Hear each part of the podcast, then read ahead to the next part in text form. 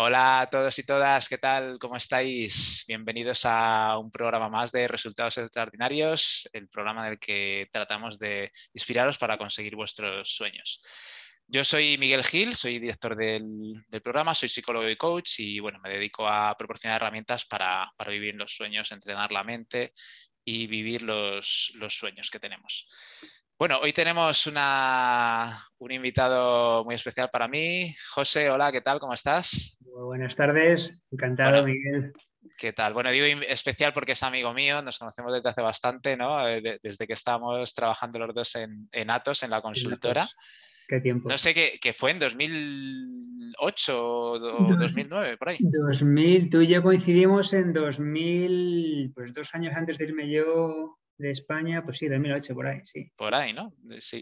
sí, sí, sí y, bueno, pues eh, vamos a, charlar contigo porque tienes una, serie de experiencias y de, de, cosas que has hecho que son muy interesantes y, que le van a servir mucho a la gente. Bueno, voy a presentarte, ¿vale? Para la audiencia que no te conoce. Bueno, eh, José Miguel Marco, eh, Marco, Alonso ahora mismo es Sales Team Manager en el British Council de Madrid y bueno, has tenido diferentes puestos en diferentes eh, lugares, ¿no? 12 años de experiencia internacional en Europa, en África, Australia, Asia. Parece Willy Fogg, ¿no? sí. y, bueno, pues has trabajado en, el área de, marketing y ventas, en el área de consultoría y luego también de, profesor de inglés, que ya, ya veremos qué interesante, ¿no? En, Vietnam que estuviste, ¿no? Correcto. O sea que, bueno, tienes mucha experiencia, mucho mundo y, todo esto muy interesante. Además, yo doy fe de que es una persona que, sabe hacer las cosas y que, que, tiene buenos resultados. Así que, menos en los partidos de tenis que quedábamos a veces igualados, eh, a veces ganaba uno, a veces ganaba otro. Me, pulías tú, luego ya te pulía yo. O sea, fue una curva... Dar cera, pulir cera. Vamos ahí. Bueno, José, pues nada, eh, bienvenida al programa y muchísimas gracias por, tu presencia. Bueno, eh, lo primero, si te parece, pues vamos a ir viendo distintos puestos que has ocupado en distintos lugares para ver un poco eh, cómo has logrado tú estas, estas cosas, ¿no? Entonces, si te parece, José, empezamos pues por, el tema de desarrollo de negocio, tu puesto de consultor, ¿no? En Atos, la consultora, en Atos Consulting estabas. Y, bueno, en, aquella has trabajado en distintos sitios en España, en el Cairo, ahora veremos eso, ¿no? Pero ¿cómo has logrado tener éxito, José, eh, como consultor de desarrollo de negocio? Pues es muy buena pregunta. Eh, el éxito no se debe a, realmente haber buscado yo ser consultor. Yo creo que es una cuestión de energía. Y esa energía se construyó eh, un poco en base a la frustración. Eh, yo venía siendo músico, eh, músico semiprofesional, tocaba el oboe en orquesta, venía de estar intentando forjarme una carrera como músico en Holanda. Empecé aquí en España, tomando orquestas, me pagaban por ello. Eh, me fui a Holanda buscando crecer eh, y bueno, pues no funcionó. Yo encontré mi techo, hice las paces con ello y una forma de transformar esa energía que estaba acumulando, que yo tenía que volcarla en, campos nuevos para, para, hacerme, para hacerme valer, para buscarme, buscarme, la vida en el fondo, ¿no? Pues eh, pues saqué mi carrera de sociología y, y tuve la suerte, tuve la suerte de, encontrarme varias empresas, en aquel momento, bueno, pues una, una época dorada a nivel, a nivel de contratación, hablamos de 2006, y, y, acabé siendo consultor. Yo no sabía ni lo que era que ser consultor, ¿no? Pero creo que el éxito radica, o por lo menos eh, en ese momento radicó en una cuestión de hambre de, hacer, de, de aprender, hambre por hacer cosas, energía que canalizar hacia resultados tangibles, ¿no? Yo venía de repito, practicar 6-8 horas al día con una motivación eh, y una autoexigencia eh, brutales y, tenía que encontrar un nuevo campo donde pastar. Entonces eh, me lo sirvieron en bandeja. ¿no? Y, luego pues también venía de, tener un perfil marcadamente global, en el sentido de que tenía ganas de conocer otras culturas, interaccionar y, de seguir viajando. Y, bueno, pues encontré un, un, entorno donde, donde hacerlo. Y, y, en eso radicó lo que llamamos éxito, ¿no? Es esa capacidad de progresar, de que te vean desde arriba, que vean, vean tu potencial y que te acunen para, que, para tú crecer y te metan en proyectos chulos donde poder brillar y crecer. O sea, que es un poco canalizar eh, las ganas de hacer cosas, ¿no? Que tú estabas intentando con la música, es una carrera muy dura, ¿no? la, carrera de la música muy larga, muy exigente. Y, entonces canalizar todo eso hacia algún lugar, tenías esa energía, como aprovechar la energía que uno tiene para, lograr cosas. ¿no? Y luego después, José, una vez que ya empezaste a trabajar ¿no? como consultor de desarrollo de negocio, ¿qué claves has ido aprendiendo digamos, que, tú crees que han sido importantes para, hacerlo bien en ese campo? Pues em, estar motivado, encontrar razones por las que hacer lo que haces. Yo eh, no, como te he dicho, venía de, nunca pensé que iba a ser consultor, ¿vale? Y una vez aterricé ahí, lo que me movía era más forjarme un lugar y, y, ganar pasta, porque de verdad que venía de no ganar pasta como músico, se gana muy poca pasta, ¿no? Y se invierte mucho, no es rentable.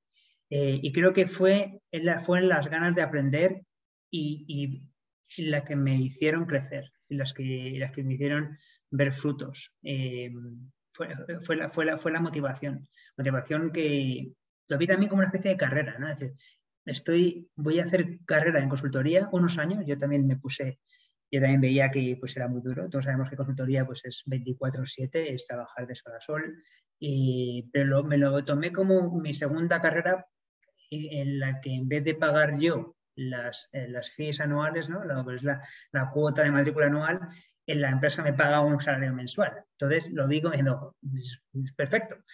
Y si encima me, me, me, meto en proyectos chulos en los que pueda conocer más gente y acceder incluso a otros cursos en el futuro, pues yo pensaba en, términos de, oye, vamos a ser pragmáticos, que, que, esto puede ser interesante. Entonces fue una cuestión de encontrar en esos momentos eh, eh, objetivos y motivaciones más largoplacistas en el sentido de que me quiero formar una carrera, pero era más de quiero aprender para hacerme valer y encontrar un, entorno en el, que, en el que pueda explorar mis, eh, mis habilidades. Recuerdo que el contexto es recién llegado de músico, de músico frustrado en el que no encontraba yo canales para poder disfrutar de la música, había dejado de disfrutar de, disfrutar de la música y, bueno, pues eh, disfrutaba aprendiendo otra profesión. O sea, las ganas de aprender y, querer disfrutar de ese camino, ¿no? Eh, siempre, con una, siempre, con una, mirada también pragmática. Yo creo que es algo de la, lo que llamamos éxito. Yo no me considero exitoso, pero sí creo que es, está bien guardarse una en la manga y ser un poco pragmático en la vida. Creo que nos puede ayudar bastante también creo que hay que, hay que mm, ser honestos con nosotros mismos y hacer lo que realmente queremos, que es muy difícil. Ser honesto con uno mismo es muy difícil. Ya, pero claro, yo en ese momento en el que canalizaba energía era honesto y decía, yo tengo que hacer algo. Yo no puedo no hacer nada. Entonces, me, bueno, pues eh, encontré eso. Fue un fiel reflejo de lo que yo de alguna forma buscaba, ¿vale? Transportar todas esas horas que yo invertía al día en, en, una empresa en la que me pedía muchas horas, es lo que tú lo viste además. Entonces, eh, y tú sabes que tirando de ahí, pues también, también por, el, por el, no por el ritmo, pero también por el, por el enfoque, ¿no? Pero, pero, en ese sentido fue, fue, el, fue la, la, motivación fue quiero aprender algo, quiero aprender una profesión, quiero ver qué puedo sacar yo de mí mismo que no conozco. ¿Cómo utilizaste el pragmatismo ahí, José? Pues conectándome con la gente, eh, escuchando también fue un poco visceral, ¿eh? porque también yo era un poco oveja negra, no era el soldadito típico que obedecía a los jefes y se quedaba hasta las nueve de la noche todos los días, ¿vale? Intentaba salir a las siete y media, ocho, como muy, muy tarde, que eso ya es tarde, ¿vale? Pero entrando a las nueve, saliendo a las ocho, bueno, pues a lo que voy es que yo también buscaba un poco eh, de fortalecer mi, mi, forma de, de, lo que yo entendía mi vida, ¿no? De, oye, tengo para ir a correr por la noche o por la tarde-noche, hacer mi gimnasio, quedar con mi novia, eh, pero, pero el pragmatismo, yo creo que, eh, o sea, yo encontré unas eh, fórmulas en conectar bien con la gente. Y es algo que me ha sucedido toda mi vida. Creo que clave del éxito es también saber escuchar, saber ver quiénes toman decisiones, no enemistarme con nadie, ser un poco, no, no diría falso, ¿vale? repito, no es, no es, cuestión de ser falso y yo respeto, respeto mucho la honestidad, pero saber callarte cuando hay que callarse y saber darle bola y escuchar a X personas porque te pueden para mañana meter en un proyecto, conectar con alguien que, que te puede ser muy interesante. Entonces, estar ahí conectado, que te vean. O sea, es un poco inteligencia emocional, ¿no? Para crear vínculos, para relacionarte con la gente, tener un networking, ¿no? Que te da oportunidades y te da un montón de cosas, ¿no? Y el pragmatismo, no sé si te refieres entonces, o sea, a, que, a buscar algo práctico en lo que ser práctico a la hora de enfocar tu camino. ¿Te refieres a eso? Lo, veo más, lo veo en el sentido de eh, siempre pensar en términos de utilidad. Es decir, ¿para qué me es útil lo que hago aunque no me guste 100%? Entonces, hacer las paces un, poco con, esa idea, es decir, 100% no me gusta, porque la música no era... Siendo, yo no fui pragmático con la música, fui 100% emocional, visceral. Según me hice adulto, más adulto, me iba haciendo, iba saliendo ese pragmatismo y diciendo, ostras, si me quiero ganar la vida, me tengo que buscar un plan B, un C, un D. De hecho, en mi vida pragmática yo me había embarcado en estudiar una carrera de sociología a la vez que estaba 100% con la música, bueno, un 99% con la música, justamente por, tener un plan B, ¿vale? Y me, salió bien. O sea, y aunque yo había puesto todos los huevos en la cesta de la música, tenía siempre, es como diversificar cuando inviertes, ¿no? No pongas todos los huevos en la misma cesta porque si un día la, la, puedes, la puedes, eh, la puedes fastidiar. Entonces, siempre tener un plan B. Y, en términos de utilidad, yo siempre veía eh, la carrera de consultoría, profesionalmente hablando, como un, buen mecanismo para aprender a hacer presentaciones, a hablar en público, a, hablar el lenguaje del negocio, a entender términos de negocio, aprender, eh, aprender, aprender, porque pensé, esto lo puedo aplicar mañana en algo que me pueda molar más. No sabía qué era. Yo vocación, vocación, creo que la he ido encontrando con el tiempo, ¿no? Pero yo en ese momento, con 27, 26 añitos, no sabía yo qué lo quería. O sea, eso es como una mezcla, según te entiendo, para ti, José, entre, eh, hablas de, bueno, ver tu pasión, lo que te gusta, ¿no? Pero también ser pragmático en el sentido de decir, bueno, esto no sé si me gusta tanto o no es 100%, pero voy a mirar los resultados que me va a dar, las cosas que me va a dar y miro un poquito a futuro y ya lo engancharé con la pasión o la, pasión la mezclo con eh, el ser práctico, ¿no? Sí, también, tiene que ver con la pasión de aprender. Yo quería aprender, quería hacerme valer y ser capaz de utilizar tablas Excel de una forma mm, hábil, eh, comunicarme de una forma hábil, eh, tener capacidad para desenvolverme ágilmente en entornos de negocio, eh, y, repito, yo no me veía como consultor y cada vez me fui viendo menos, pero pensé, lo que voy a aprender ahora es cómo hacer, hacer la me va a servir para otros trabajos y creo que me... Y luego también en, el papel de lo que llamamos currículum, la titulitis, aunque no fuese un título, fuese experiencia, también me iba a servir eh, para validarme de cara al mercado. O sea, esa fue mi mirada pragmática y el sentido de utilidad que yo le... Aparte de que obviamente sí adquirí conocimiento y experiencia, que me están sirviendo a día de hoy. Yo hoy estoy reivindicando mi experiencia como consultor y le agradezco mucho. Vale, ¿y qué, dificultades tuviste, José, y cómo las superaste en aquella época? Dificultades, eh, sobre todo el, el, que yo no compartía el estilo de vida eh, que se me imponía que es lo, que, he dicho hace un rato, el 24-7, vivir subyugado por una mirada muy férrea ¿no? de cómo se tiene que trabajar, cómo se tienen que hacer las cosas, me da un poco margen para, para ser yo. Eh, entonces, pues fui un poco rebelde, porque repito, era un poco la oveja negra del, del, del equipo de consultoría de, de, sobre todo de estrategia e innovación, que fue la última fase en la que estuve trabajando, ¿no? Pero, pero ¿cómo lo superé? Creo que siendo yo mismo. Y es algo que con el tiempo eh, me he dado cuenta que es un valor. Y, no siendo yo mismo porque sí. No, no es una cuestión, no, es una cuestión chulesca, no es una cuestión de validar sin sentido. Es una cuestión de decir que hay cierta verdad en cada uno de nosotros que creo que tenemos que, tenemos que, que tenemos que, dar, que tenemos que dejar salir, tenemos que transmitir. Y creo que yo Mm, si me hubiese hablado mi verdad en el primer, minuto, no hubiese aguantado más de un año en consultoría, aguanté cuatro, ¿no? pero, pero supe bailar, tener esa flexibilidad de bailar, ese, tener ese yin yang, ¿vale? Esa, esa mezcla. Y, y, sin ser, no, no, fui del todo rebelde, pues aguanté, pero sobreviví, eh, lo, lo solucioné porque, eh, porque, bueno, porque de alguna forma supe, supe, defender un poquito lo que era mi, mi forma de hacer las cosas y lo respetaron. Esa verdad que, que nombras, entiendo que es como una conexión contigo mismo. ¿Cómo la encuentras tú, José? ¿Cómo la encuentro yo? A base de, a base de hostias, hablando francés mal, pues a base de hostias te das cuenta de que lo que tienes dentro. Eh, muchas veces me refiero a, los, cuando hablamos de dioses, ¿no? Y hablamos de encontrar la verdad, ¿no? Y siempre, buscamos fuera. La verdad está dentro.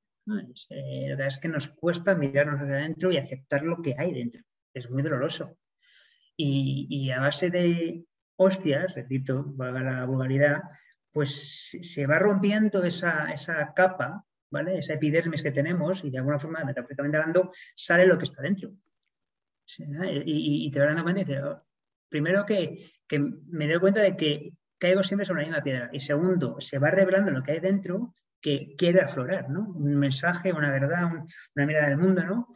Y entonces ahí está un poco esa, por el tiempo, yo ya dije, cuando ya se hacía evidente que yo tenía mi verdad que, que, transmitir, pues ya dejé de ser consultor y, seguí buscando caminos donde intentar, eh, pues eso, canalizar más un poco mis ambiciones y mis necesidades de, vitales. O sea, que es un poco una mezcla de darse cuenta, ¿no? Y dejar de pelearse con lo que percibes en ti, que, sientes conectado, ¿no? Y ese proceso, pues a veces es, es difícil, ¿no? Es doloroso. exacto, exacto. Muy bien. Eh, bueno, en esta época, ¿no? Acabaste la. Me acuerdo que salió un proyecto en el Cairo eh, y tú te fuiste para eh, allá. entonces, has, has, estado en muchos sitios, José, y vamos a ir repasando alguno de ellos, eh, enlazándolo con esa experiencia laboral. ¿no? En este caso, eh, allí estuviste en el Cairo ¿no? de consultor. ¿Cómo fue tu experiencia allí? Bueno, en el país me refiero, ¿no? En, Egipto, en... Sí, fue, fue muy buena, fue muy buena.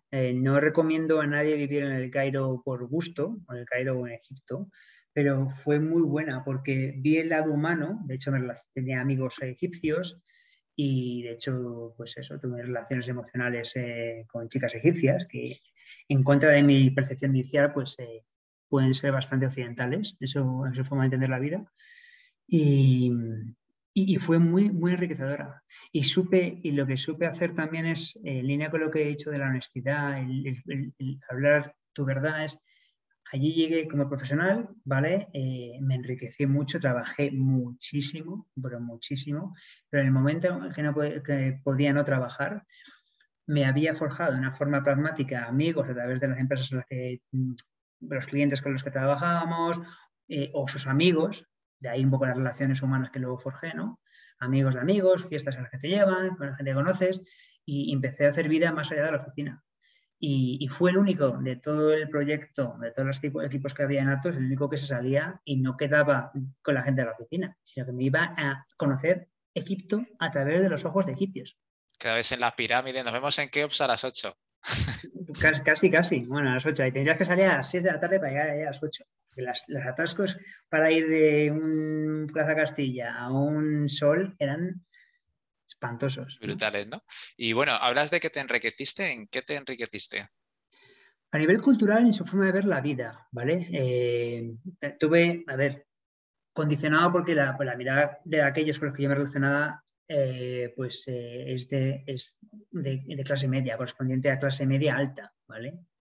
la novia con la que yo estuve unos meses, con 20, cuatro añitos, 25 añitos que tenía la chica, ya tenía su piso pagado, tenía un coche pagado, tenía una casa grande, tenía un puesto, o sea, que ayer la gente tenía, la gente con la que me relacionaba tenía buenos puestos, ¿no? Pero aparte de esa vida occidental de, lo, de la clase media al uso, ¿vale? De trabajar en empresas, eh, eh, me relacionaba con gente, pues a través de los eh, que limpiaban, eh, pasando por la calle, amigos de amigos, que no eran, que no, eran tan clase media, eran más clase baja, que, me invitaban a sus casas, ¿vale? Y que luego he visto cómo eso también se sucedía en otros países en los que he viajado, ¿no? Cuanto más humildes son las familias, más te invitan, más abren sus puertas al, mundo. Es curioso, nosotros no lo hacemos. O sea, al revés, cuanto más ricos y pudientes somos, más avariciosos y menos damos.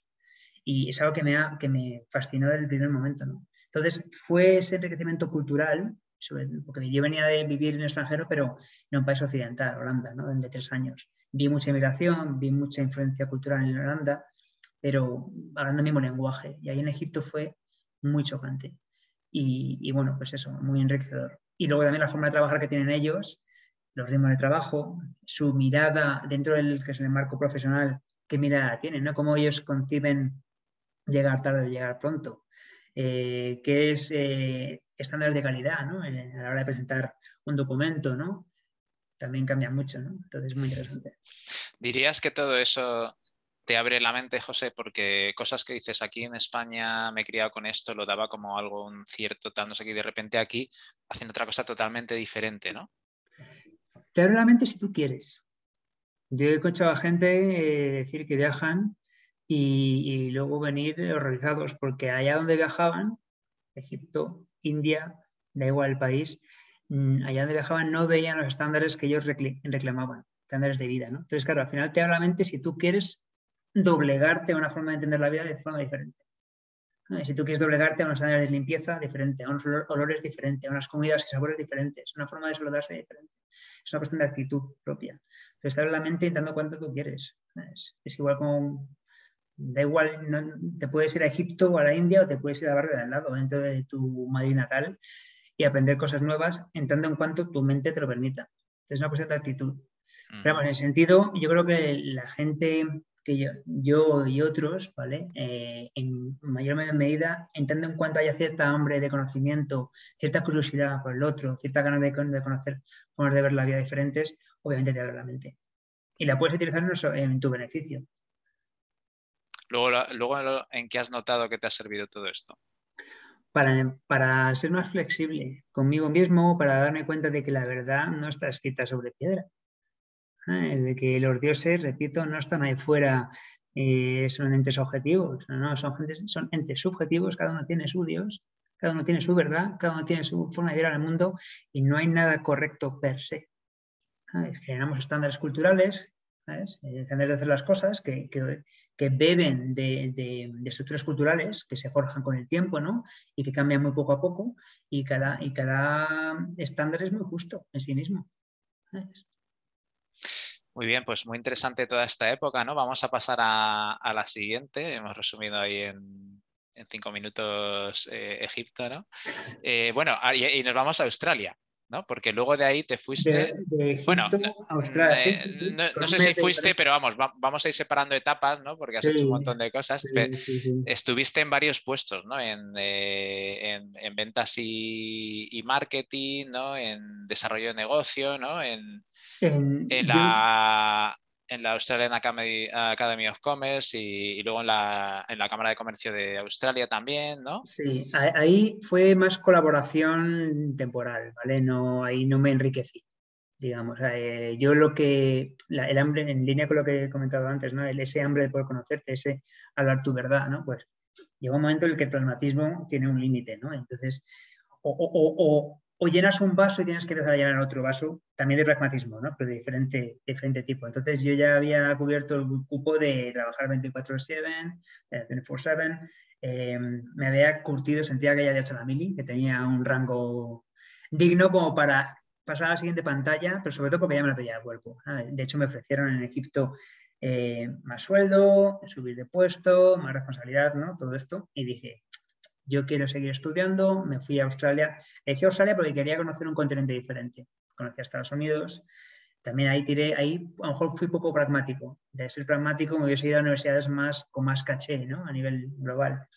Preferí eh, adoptar un enfoque más eh, globalista de, oye, ¿qué continentes?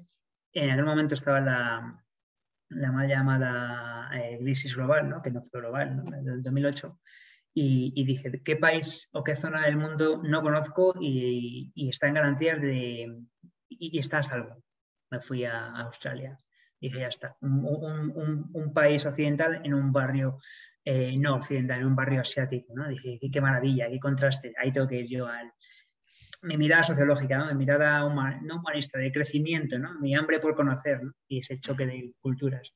Y, ahí pues empecé a buscarme la vida, eh, la visa me la, me la, dio eh, mi calidad de estudiante, ¿no? estuve ahí haciendo dos másters y, mientras tanto pues mi mirada pragmática buscando hacer colaboraciones con ONGs, intentar llevar mi experiencia de consultor al ámbito más humanitario, ¿no? Y, bueno, pues eh, humanitario, por lo menos de ONG, diferentes organizaciones. Y acabé, bueno, acabé, transité por la Cámara de Comercio, haciendo siempre, en todas las ONGs en las que estuve, hacía mucho desarrollo de negocio. Ya iba saliendo ese, ya iba hablando esa verdad poco a poco en cada puesto en los que que, yo ejercía, en cada, en cada organización en las que yo, en las que yo colaboraba, eh, iba saliendo esa, esa, mirada comercial, esa mirada humana de relaciones, de generar conexiones, ¿no?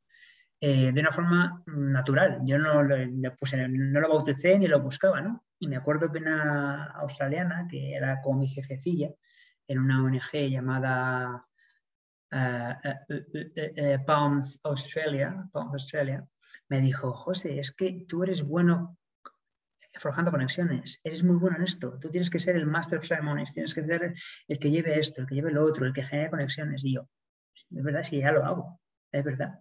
Y hay, trabajos de esto. Entonces, es como que fue un cambio de mentalidad y, me di cuenta de que, que era bueno en eso, o por lo menos suficientemente bueno como para tirar por ese camino y, explorar. ¿no? Y ahí cuando forjé un poquito más, de una forma un poco más eh, compacta, la idea de que en temas de ventas y desarrollo de negocio podía tener pues un futuro próspero. Claro, ahí estamos ya pasando al campo antes de hablar de Australia, ¿no? Pero eh, el tema de desarrollo de negocio, de marketing, de ventas, ¿no? Mm. Eh, ¿cómo, lograste tener eh, éxito ahí? Nos has hablado ya, entiendo, de que, bueno, que, que, fuiste viendo que estaba conectado contigo y que tiene mucho que ver con vincular a la gente con hacer conexiones, ¿no? Que eso se te da bien, que, lo tienes así como, como un talento tuyo y, que luego lo has desarrollado y que eso te sirve mucho, ¿no? ¿Alguna otra clave que, tú hayas visto, José, para, este campo, para, conseguir resultados ahí? saber, saber morir. Lo que he dicho suena muy fuerte, pero... Eso lo aprendiste en Egipto, ¿no? Con Anubis y, hay, morí, de otras cosas, aparte de te, calor y...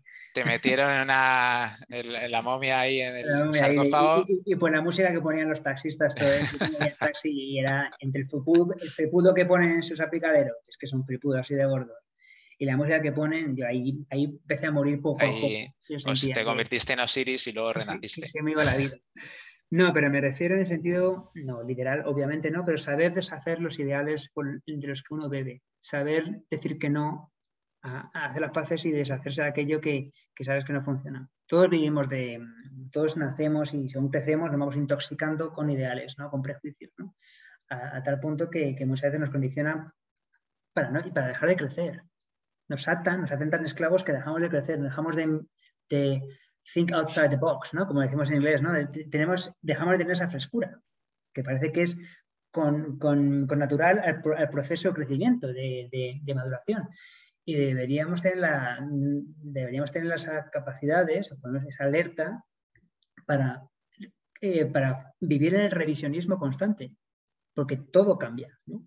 Y, creo que una de las, de las claves fue eso, morir, aceptar que moría, cuando de, bueno, también, también es verdad que me dio una, sufrí una, yo tengo dermatitis, ¿no? Y sufrí una especie, una, un ataque brutal de dermatitis, acabé en el hospital, pero todo eso era psicosomatizando una serie de frustraciones que venía acumulando durante mucho tiempo porque no conseguía ser lo que yo que había, había deseado ser, ¿no? Y, y, el, y, eso ha sido la gran transformación que creo mm, marca lo que quizás llamamos empezar a caminar con cierto éxito o con cierta, con cierta tranquilidad de vida. Porque el éxito, cada uno puede medir el éxito en función de, lo que, de las variables que quiera. Yo lo, he mido en términos de paz interior que al final se transmite hacia el exterior y que te consigue granjearte, pues eso, pues, buenas conexiones, eh, conseguir monetizar un poco más las relaciones, ¿no? Y, yo creo que lo que, buena tu pregunta es eso, justamente es capacidad de revisar constantemente aquello que no funciona. En, mí mismo, en mi caso, y también luego en tu entorno inmediato, ¿no? Nos acercamos constantemente en, que las cosas tienen que ser, no, no tienen que ser, pueden ser de forma diferente. Si tuvieras que elegir una clave de la más importante para, para el tema de, las ventas, ¿con cuál te quedarías? Sí.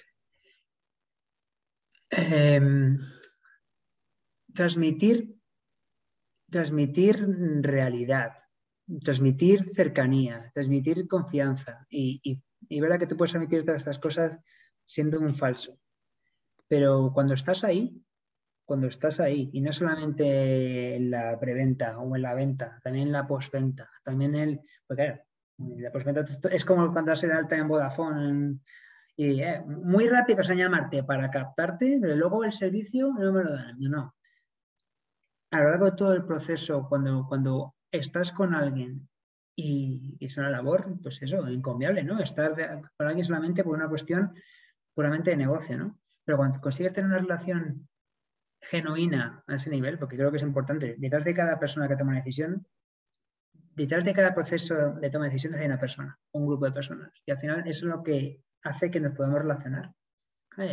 Si fuésemos algoritmos o fuésemos procesos eh, fríos, pues eh, ya está. Si no encaja, no encaja. Pero cuando tenemos, como hay personas detrás, lo que parece que no encaja, sí puedes encontrar formas de, de conectarte. Y eso, eh, y eso hay que, valer, hay que querer. Hay que querer. Entonces, al final, en el proceso de ventas, eh, la conexión no viene dada, hay que quererla. Claro, yo creo que has ido haciendo un camino, José, ¿no? De búsqueda tuya interior, irte dando cuenta, darte cuenta de lo que tú eres o, o sientes, ¿no? Conectarte con eso para hacer vínculos y, ser genuino en eso y como que es una clave muy importante, ¿no? Sí, también es verdad que creo que es, es con natural en mí eh, las ganas de relacionarme. Lo bebo de mi padre es igual. Eh, nos gusta hablar con, hasta con las paredes, ¿no? Le dice mi novia, macho. O sea, te has mudado en la casa y no llevamos ni un día y ya conoces a los vecinos ya viene el de Amazon a entregar al vecino y yo ya le digo al de Amazon que no, que no cuente, que me lo deje a mí, que el vecino está en Pilates. ¿Cómo sabes todo eso si llevamos un día? O sea, pues porque aprovecho, me lo pide el cuerpo. Tener esa, si veo a alguien pasar y creo que está cercano a mí, pues a lo mejor le saludo. Y, el, ser, el ser sincero y saludarle porque me lo pide el cuerpo, me genera una conexión. No sé si de pragmático, pero me granjea conexiones que me pueden ser luego útiles. Entonces, la consecuencia puede ser incluso monetizar, monetizar una relación. Y pasártelo bien por el camino, ¿no? Que, al final disfrutas como un enano. Bueno, y pasamos a Sydney, ¿no? Sydney, Australia. ¿Cómo, cómo ha sido tu experiencia eh, allí? ¿Qué has vivido y qué, has aprendido, José? He aprendido a empezar desde cero.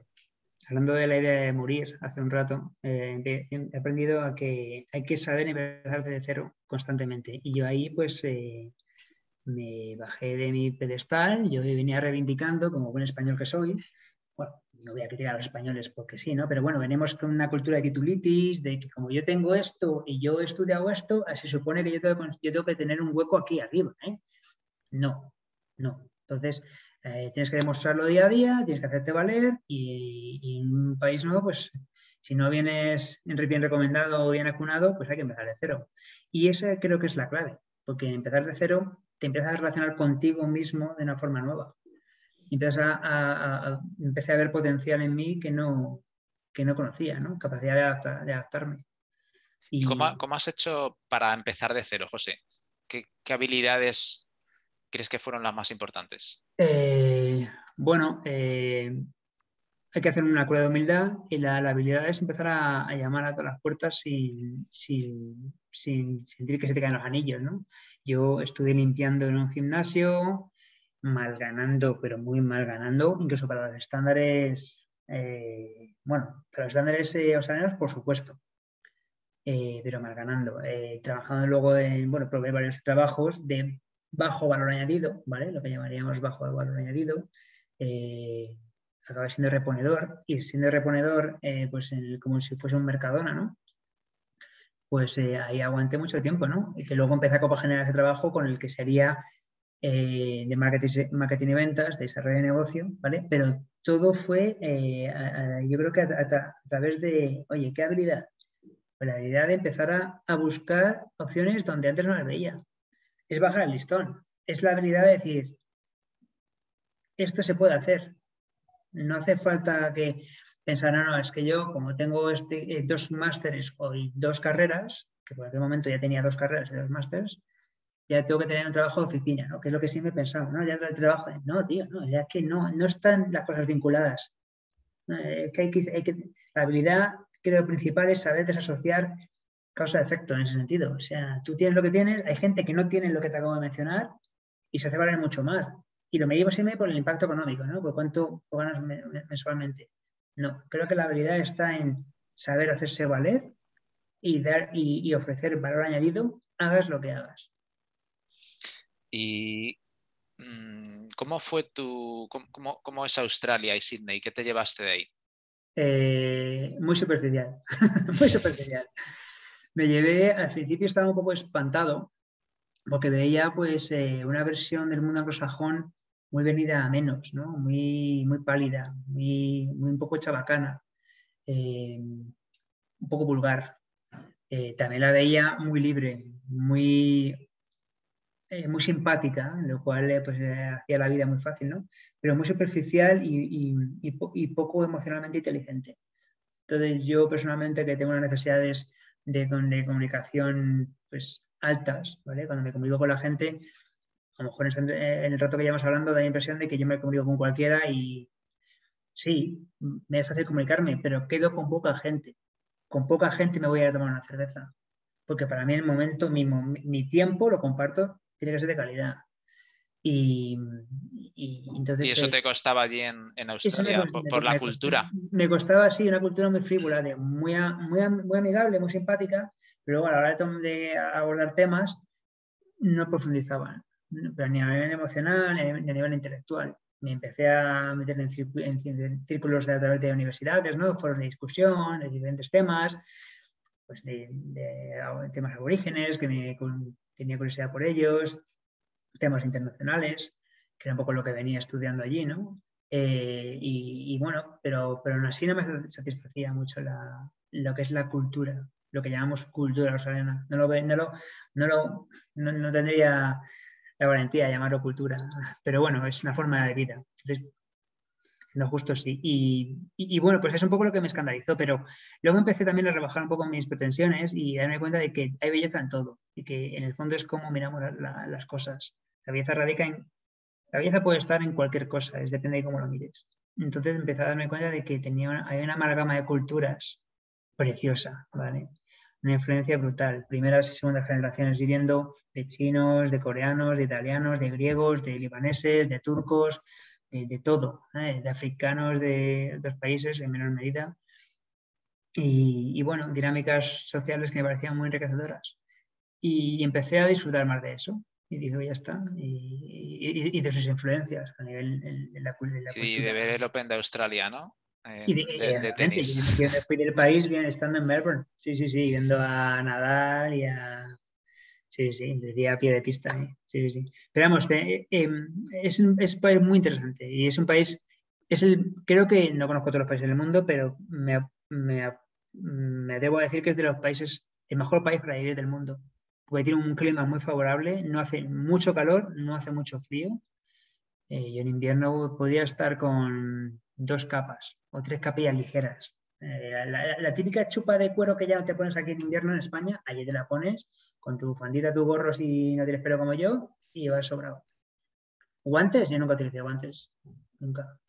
Eh, y en verano pues se hace calor, pero no es el calor agobiante que puede hacer aquí, ¿no? y ni la humedad agobiante que puede hacer en el este de, España. Y, a nivel de, de, capacidad de ahorro y capacidad de, gasto, un, reponedor trabajando full time eh, tiene un sueldo muy digno. Se puede ir a festivales, se puede, puede incluso vivir solo con, solo con, mejor solo más difícil, pero compartiendo con, con novia sin necesidad de compartir con, con más, eh, con más personas, con terceras, personas. O sea, que, el, estándar de, vida es bastante alto para todos, no solamente para las capas altas, sino también para las, los que hacen trabajos manuales. Bueno, muy interesante todo eso, José. Pasamos a, la última franja antes de ver alguna pregunta más general, ¿no? De que es tu época en Vietnam, que estuviste ahí trabajando de profesor de inglés, ¿no? Entonces, eh, ¿cómo fue esa experiencia?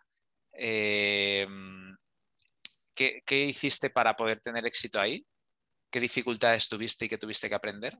Muy buena. yo recuerdo, pues, no lo sé, pero yo creo que también desnudarme y aceptar que no sé nada. Yo recuerdo en la primera, yo venía, tenía ganas de aprender, trabajaba mucho en educación y tenía ganas de eh, entender los entresijos de lo que, la educación, oye, cómo se da ese servicio, ¿no? Y, como creo que era buen comunicador, tenía habilidades para, para relacionarme con la gente, dije, voy a aprovechar esto, porque y también un poco dentro de mi mirada pragmática, dije, si no me funciona, puedo a intentar volver al mundo de la educación desde el punto de vista de ventas y de gestión y validarme, validar mejor mi perfil diciendo que, que además he sido profe y que conozco muy bien los entresijos, ¿no? Entonces, creo que lo que me, lo, la clave de mi éxito ¿no? de mi supervivencia y, creo que fui buen profe, eh, fue desnudarme. De nuevo, no literalmente, obviamente, pero recuerdo estar dando clases a, niños de 3, 4, 5 años, infantil, no tener ni pajolera idea. Muchas técnicas de pedagógicas sí que tenía en mente, pero no tenía idea cómo dar una clase. Y de repente ver cómo sentir que me estaban juzgando un niño, niños aquí que no hablan nada de inglés, nada de, obviamente, español, y yo tenía que hablarles solamente en inglés. Y recuerdo que tuve que sacar de mí lo que nunca pensé que iba a sacar. Ese niño, ese, ese juego, inventarme un nivel, decir, puedo hablar su lenguaje. Yo me había negado a hablar su lenguaje porque nos, construimos personas, como, se dice en inglés, ¿no? Los eh, artificios, personajes, y, se supone que ya no podemos jugar a juegos, no podemos hacer el tonto, ya podemos, hacer, ya podemos bailar, no podemos hacer muchas cosas porque se supone que no, no, no, son, no son adecuadas, ¿no? Pero esa conexión con el niño, con los niños que yo tenía haciendo juegos, haciendo juegos, haciendo y asociando esos juegos a palabras y conceptos, que es la clave del aprendizaje de un idioma, es lo que me, lo que me ha, supuso la, me ha supuesto la mayor revelación decir, madre mía, no sabía cómo conectarme con estos niños y sí sé cómo hacerlo. Y es más fácil de lo que yo pensaba, pero estaba ahí escondido. O sea, es como desnudarte, quitarte capas para conectar con algo que tú tienes ahí, que es jugar más, ser como ellos, ¿no? De divertirte, ser más espontáneo, ponerte en su lenguaje, ¿no? Y ese lenguaje universal te ayudó luego pues, a, enseñar el inglés, ¿no? A, los chavales. Correcto, correcto. Y, recuerdo que es que además es una cuestión de, de conexión también, ¿no? Eh, hay diferentes estándares de conexión según pues, estemos en los países, con unas edades. ¿No? me voy a relacionar contigo igual que me relacionar con un niño de 5 años, ¿no? Pero si yo tengo la capacidad de ver lo que está haciendo y replicarlo, me voy a comunicar con él de una forma mm, relativamente efectiva. Y así, así fue. Claro, eso cuesta. Eso cuesta entenderlo. Cuando venimos bajo, funcionamos bajo parámetros de muy mecanicistas, ¿no? Pero cuando realmente nos dejamos fluir y empatizamos con la del niño, el niño se ríe como cualquier chorrada. Igual que, si genuinamente te relacionas con la otra persona, esa persona te va a escuchar si, si, si suenas genuino. Entonces eh, ahí es cuando empecé a darme cuenta de que podían, podía ser muy buen profesor de inglés. Y, eso fue la cara del éxito. Y luego también, obviamente, pues eh, lo, aprendes con el tiempo, ¿no? asociar, eh, también sacar en, línea con sacar mi verdad, saber decir que no, saber ponerme serio. Para que ellos vean que, aquí están las líneas rojas, ¿no? Pues como todo, como No se te sube a la chepa. Como, eh, se me subían. Ticha José, Ticha José. Y yo, bueno. dan collejas ahí. Que al la, de veces que me ha pasado, sobre todo, bueno, que de decir, yo no soy violento, pero decir, lo estampaba. Estampaba al niño contra la pared y Dios mío, ¿qué, qué hago? y pensar, bueno, que estoy viendo el monstruo que tengo dentro. Que, la, virtud está en acallarlo, verlo venir y acallarlo. Esa, esa es la gran virtud. pero, pero que alguien te suscite semejante hartazgo, ¿no? De... Amor u odio, da igual en qué extremo estés, es muy bello, es muy bello. La, la, idea es verlo y gestionarlo, sentirlo y gestionarlo. Bueno, ¿y qué aprendiste en Vietnam, José? ¿Qué aprendizajes te llevaste? ¿Qué te enriqueció ah, de ese pues, país? aprendí que al final eh, yo, si quería encontrar, porque también estaba un poco buscando el amor, ¿no? Eh, llevábamos el tiempo buscando el amor, no lo encontraba, no lo encontraba porque yo no quería, ¿no? Pero lo que aprendí en Vietnam eh, fue constatar que al final eh, yo no, pues, no podía estar huyendo, huyendo o, pensando que lo iba, a, lo a, encontrar en otro país o pasado mañana y sigue intentándolo fuera. Tenía que hacer las paces con quién era yo rebobinar y volver a mi origen, mi origen es, en este caso España, ¿no? Porque tenía algo que sanar. Y eso me lo, eso me lo destapó, esa verdad me la destapó eh, ser profe, sobre todo con niños, porque fueron los que me sacaron esa verdad y, esa ternura. Yo tenía sobrinas en algún momento que eran pues 3, 5 años, entiendo, eh, o 2, 4, ¿vale? Las dos sobrinas, y, y, pensé, joder, me estoy relacionando con estos niños de una manera muy bella lo estoy gozando con ello, estoy aprendiendo y me estoy perdiendo mis sobrinas en España. Y eso, junto con, el, con esto que te acabo de decir, de, joder, viendo que la cultura aquí, pues, un poco pueril, la cultura, ¿vale? Vietnamita, eh, sin menospreciarla, ¿eh? pero bueno, a mí, bajo mis estándares, un poquito pueril, ¿no? Entonces dije, ¿pasó mañana qué? ¿Me voy a ir a Colombia a trabajar? Que me habían ofrecido trabajar en Colombia. ¿Me voy a otro país? ¿Y voy a estar siempre la misma? Dije, vamos a, vamos a voy a buscarme y reconciliarme con quién soy yo en España y si me tengo que volver ahí, me voy. Pero habiendo pasado por, por la casilla de, salida. ¿Y qué te gustó del país, ya para finalizar esa, pues la hospitalidad, el humor, el humor, la, la bella simpleza de, de, sus gentes, una maravilla. En línea con lo que he comentado antes, ¿no? no es un país rico, ves cochazos, ves un cochazo por ahí, ¿no? Pero la gran media es clase baja, media baja, ¿no? Y la gente da, la gente da, la gente se abre, la gente se quiere comunicar. Sin tener las herramientas para comunicarse, hace un inglés, que puede ser el, el idioma más internacional, intenta comunicarse. Sin tener las herramientas para poder invitarte, y hacer ostensible su, su ganas de relacionarse contigo, te invitan con dinero que no tienen. Te dan las puertas de la casa y te ponen el pescado que es la poca proteína que pueden comer esa, eh, esa semana. Y dices, madre mía, esto no lo hago yo. Esto no lo hago yo. Bueno, muy interesante todos tus viajes. Voy a, encender la luz. Sí. Eh, cariño, ¿puedes encender la luz de aquí, por favor? Gracias. Para, para renacer después de morir y, desnudarte. bueno, eh, muy interesante, José, todo lo que has aprendido en los viajes y, en todo esto y, gracias por compartirlo. pasando a, cuestiones más generales ya, ¿no? Mm, ¿Cuáles dirías que son tus palancas? Las cosas que utilizas para potenciar algo. Para potenciar. O conseguir mejores resultados, utilizas alguna palanca, alguna herramienta, algún algo. Eh, el, arte creo que es de eh, masajear las mentes.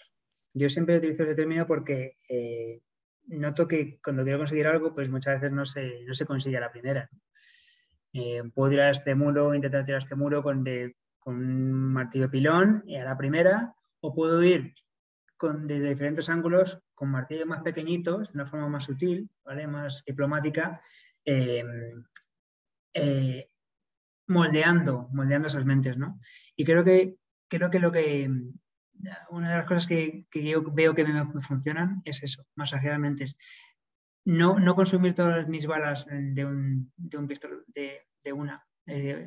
proponer una idea, dejar que, que sedimente en la cabeza de alguien que va, a que quiero convencer, ¿vale? Y también de una forma un poco eh, psicológicamente, creo que hábil, ¿no? Eh, no te voy a imprimir esta idea. Voy a, voy a pedirte que tú, me la, que, tú la suscites, generando un problema, generando un escenario. ¿no? Y así un poco con diferentes personas que puedan estar en, una situación de toma de decisiones o de capacidad de, generar cambio. Y, creo que es lo que me sirve. Es, lo que me, mi palanca es la paciencia en ese sentido. pues si voy de una, quemo, quemo, la, única bala o voy con una sola bala, quemo el cartucho y, y ya está. Si voy suscitando y utilizando un poco técnicas pedagógicas de potenciar que eso, que esa, persona o esas personas, esos sistemas generen dudas sobre sí mismos, sobre un una cuestión en concreto, ahí tengo más capacidad. Y, al final consigo que algo, por lo menos, a lo mejor no consigo que suceda, que, que, el cambio suceda según lo que yo eh, a lo mejor esperaba, pero sí se genera, sí tengo, me, me salvaguardo la garantía de que tengo espacio para seguir convenciendo. ¿Quiénes son tus maestros, tus héroes, heroínas, tus personas que te han inspirado? Pues mi, maestro cada día más es mi padre, en el sentido de que me transmite cosas que nunca he visto, eh, que me gustan mucho, que es, eh, bueno, mi, padre y mis padres en el sentido son muy generosos. Creo que ser generoso es importante en la vida y eso me inspira mucho. Yo no soy tan generoso como me gustaría, eh, pero creo que, es importante, es importante. Y esa, capacidad de dar sin ponerte tú primero es algo que, veo, he visto, que veo mis padres, eh, veo en muchos papis, ¿no? Y es algo que admiro mucho. Y, mi padre, como acabo de mencionar, y sobre todo em, el rol de padre me inspira mucho.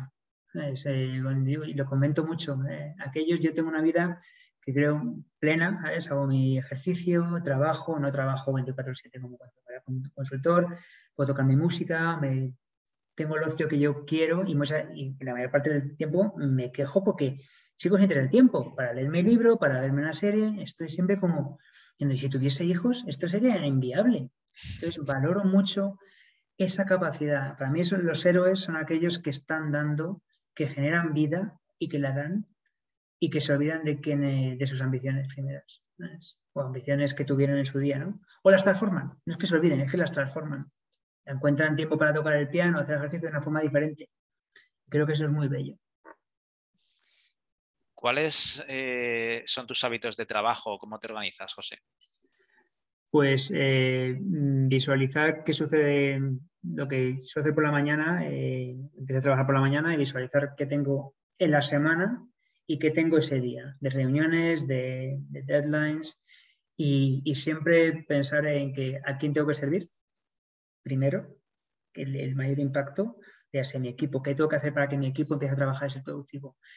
Eh, otros compañeros, otros departamentos, ¿vale? Eh, otros proyectos en los que yo estoy trabajando, qué tengo que hacer que esté paralizado y que, puedes atascar con una acción. Y obviamente siempre midiendo también el impacto, también pues un poco a nivel de impacto económico. ¿no? Oye, ¿qué, proyectos tienen más valor, menos valor? Me pongo antes con los de más valor para que no se enfríen, dejo los de menos valor o que creo que son menos eh, rentables para después.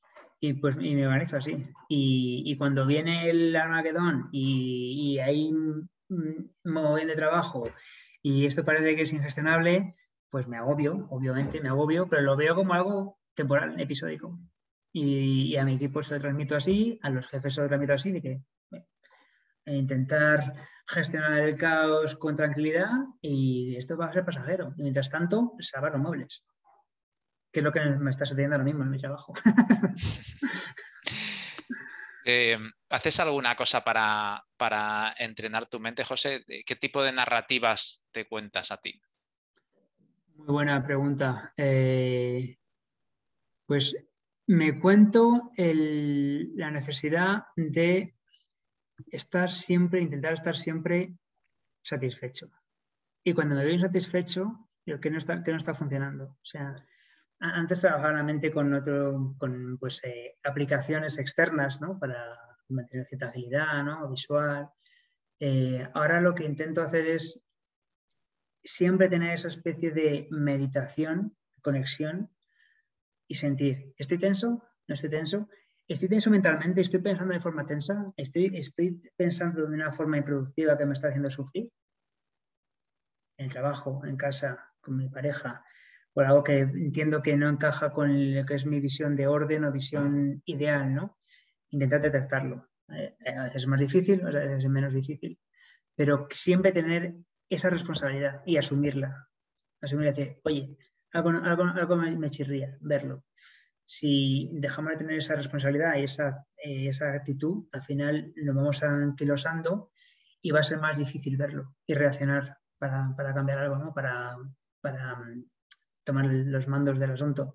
Cuanto más entrenamos algo, sea pádel, como te gusta a ti, sea tenis, sea esto, antes lo vemos, antes podemos rectificar y volver a, cierta satisfacción.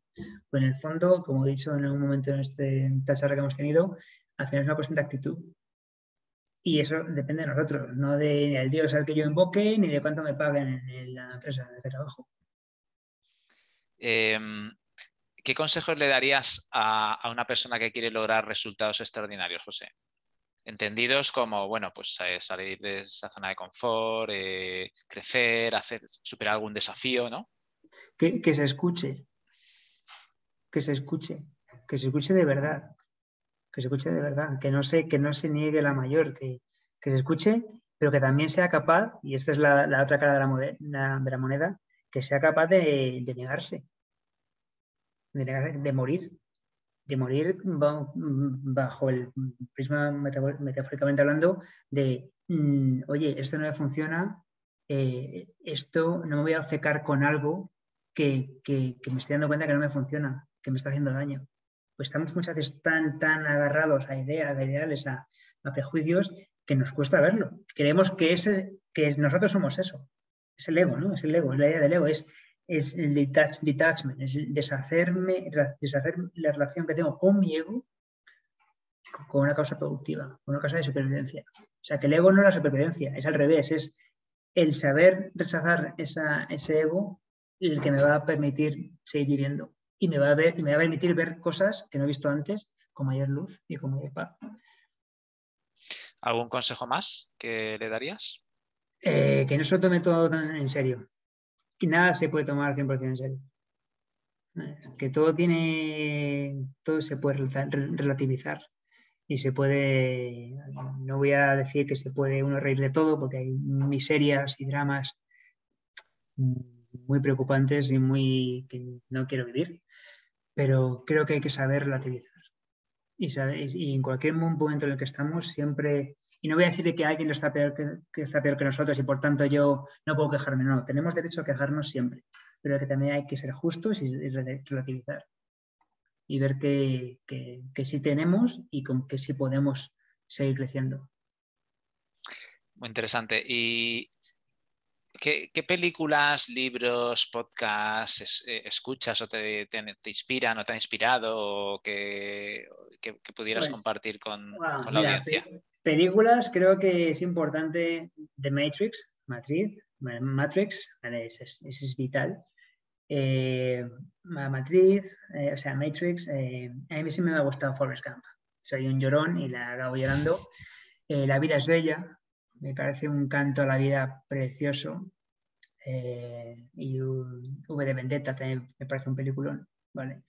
Eh, podcast o gente a la que sigo, podcast, pues mira, no mucho, pero sí verá que de otra época, eh, y así de vez en cuando, pues escucho Joe Rogan. Trae, Joe Rogan es un americano que tiene, pues eso, hace cosas muy chulas, trae a gente muy variopinta de diferentes áreas del saber y del, de, pues, de, arte, del pensar. Y, y, bueno, y a, raíz de Joe Rogan conocí a Jordan Peterson, que es un psicoanalista eh, canadiense, ¿no? Y, bueno, pues me, ha influido bastante a la hora de entender la idea del Dios, la idea de em, a qué aspirar como ser humano, ¿no? Y qué, revisar constantemente y, qué responsabilidad tenemos para nosotros a la hora de lidiar con nuestro Dios y con nuestro diablo. Nosotros somos ambos en uno y tenemos que... Y creo que él, lo pone así como muy crudo, ¿no? Pero y es algo que lo que puede sonar duro, pero es así. si tú eres capaz de ver tu, tu diablo, eh, eso que decía hace un rato, de, oye, cuando veía que quería estampar contra la pared al niño cuando le daba clase, ¿no? Y es capaz de ver el logro, e, ese nazi que tienes dentro, ¿no? y de gestionarlo bien, te está haciendo más sabio. Si es capaz de ver también el otro extremo ¿no? y de gestionarlo, estás, estás conociendo tus dioses, estás conociendo tus miedos y tus virtudes y, creo, que es, creo que es importante. Pero bueno, esta, esta gente eh, me ha aportado bastante. A, día de hoy eh, intento, soy más del club de la comedia, de, ¿cómo se llama el tipo este? De, eh, Berto Romero, me, flipa. O sea, me río lo más grande con Berto. Muy crack. Bueno, ¿tú sientes que tienes algún tipo de propósito, José, en la vida o notas algo así? Pues, pues mira, siempre lo he pensado y cada vez me lo estoy desmontando. Creo que no, creo que no tengo vocación mm, para nada, no, soy un superdotado en nada, no soy especialmente hábil en nada concreto, pero creo que, al final es una cuestión de ecuación, de cuando pones variables, aunque no tengan mucho peso, y un conjunto de variables seguidas y las juntas de una forma determinada, al final creo que consigues tener una vida más o menos agradable. Y, creo que mi propósito es vivir bien, y no me refiero al, sentido hedonista de la vida, ¿no? de tirarme a la, echarme a la bartola y que me paguen por hacer nada. O... Pero creo que, que mi propósito, lo veo cada vez más, más claro, es eh, tener un entorno, de, un entorno saludable, eh, relaciones de calidad y, que, y, que, y poder, y poder, y poder ni pagar mis cervezas. Es, que, es que no tengo un propósito especial, es decir, me voy a desarrollar una aplicación que salve, que cure el cáncer, o que voy a intentar, eh, no sé, viajar a todos los países del mundo, o, escribir un libro, ¿no? que muchas veces también... Eh, no, creo que cada uno al final el propósito se va modificando y he conseguido ser músico, tocar, tocar delante mucha gente, tocar de sol, tocar solos muy chulos que pensé que nunca iba a tocar, eh, he conseguido hacer cosas que pensé que nunca haría, pero porque justamente me he ido escuchando y me he ido abriendo camino y, he, ido haciendo las paces con la idea de que no iba a ser muchas de las cosas que quería ser. Al final, el propósito está bien. Y creo que lo estoy consiguiendo. Muy bien, José. Bueno, la última pregunta que suelo hacer a los invitados. Eh, ¿A quién te gustaría ver aquí en el, en el, siguiente programa que yo le hiciera una entrevista? ¿Alguien que, que te gustaría ver cómo ha hecho sus cosas? Y... Pues, pues mira, a mi buen amigo Juan Carlos, que ahora le llaman Carlos, yo le llamo Charles Brown, porque es así morenete de piel, él, lo sabe. Eh, le, llamaban Moro cuando estábamos en el instituto. Eh, buen amigo, eh, hemos perdido mucho el contacto, pero bueno, tengo, tengo mucho cariño, nos conocemos de toda la vida y creo que es un tío que ha pasado por muchas fases y, muy interesantes y es profesor de música, músico activo, aún padre, padrazo de familia, eh, sacándose una carrera con 40 y casi tres años eh, a distancia y una vida muy, muy, pues eso, muy, siendo padre ya estás ocupado, ¿no? Y luego, eh, y además es un tío que a nivel intelectual, a nivel de compromiso em, social, creo que ha dado un salto cualitativo muy, muy grande ¿no? y está implicado en muchos proyectos. Quiere, está muy, muy comprometido con sacar eh, a relucir muchas cosas, eh, a, hablar su verdad, que es la verdad de muchos de nosotros, ¿vale? Y una verdad que no se dice, ¿no? Pues hablamos de cómo se interpretan las noticias de Ucrania, de pues, qué lecturas hace del COVID, de lo que se supone que hay que hacer, ¿no? Y creo que ha, pasado por muchas fases y ha pasado por muchos retos personales y profesionales que creo que son importantes, interesantes de, de comentar. Entonces, eh, pues, creo que sería una muy buena colaboración para Muy bien, pues nada, le preguntaremos a ver, a ver si le apetece venirse.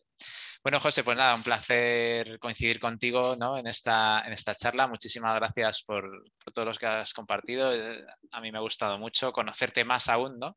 Y mm. conocer todas estas cosas tan interesantes, ¿no? Que, que bueno, que son como tesoros que has ido acumulando ¿no? a lo largo del tiempo y, muchas gracias por tu presencia y por, compartirlo. Un placer, Miguel, para lo que quieras.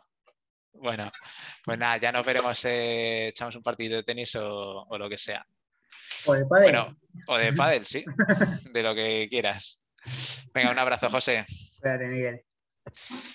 Bueno, pues hasta aquí el programa de hoy. Eh, muchísimas gracias por, estar aquí. Eh, esperamos que os haya gustado, que os haya gustado tanto como a mí y que hayáis aprendido cosas que os hayan inspirado para, conseguir vuestros sueños. Así que nada, un abrazo y nos vemos en el siguiente programa. Chao.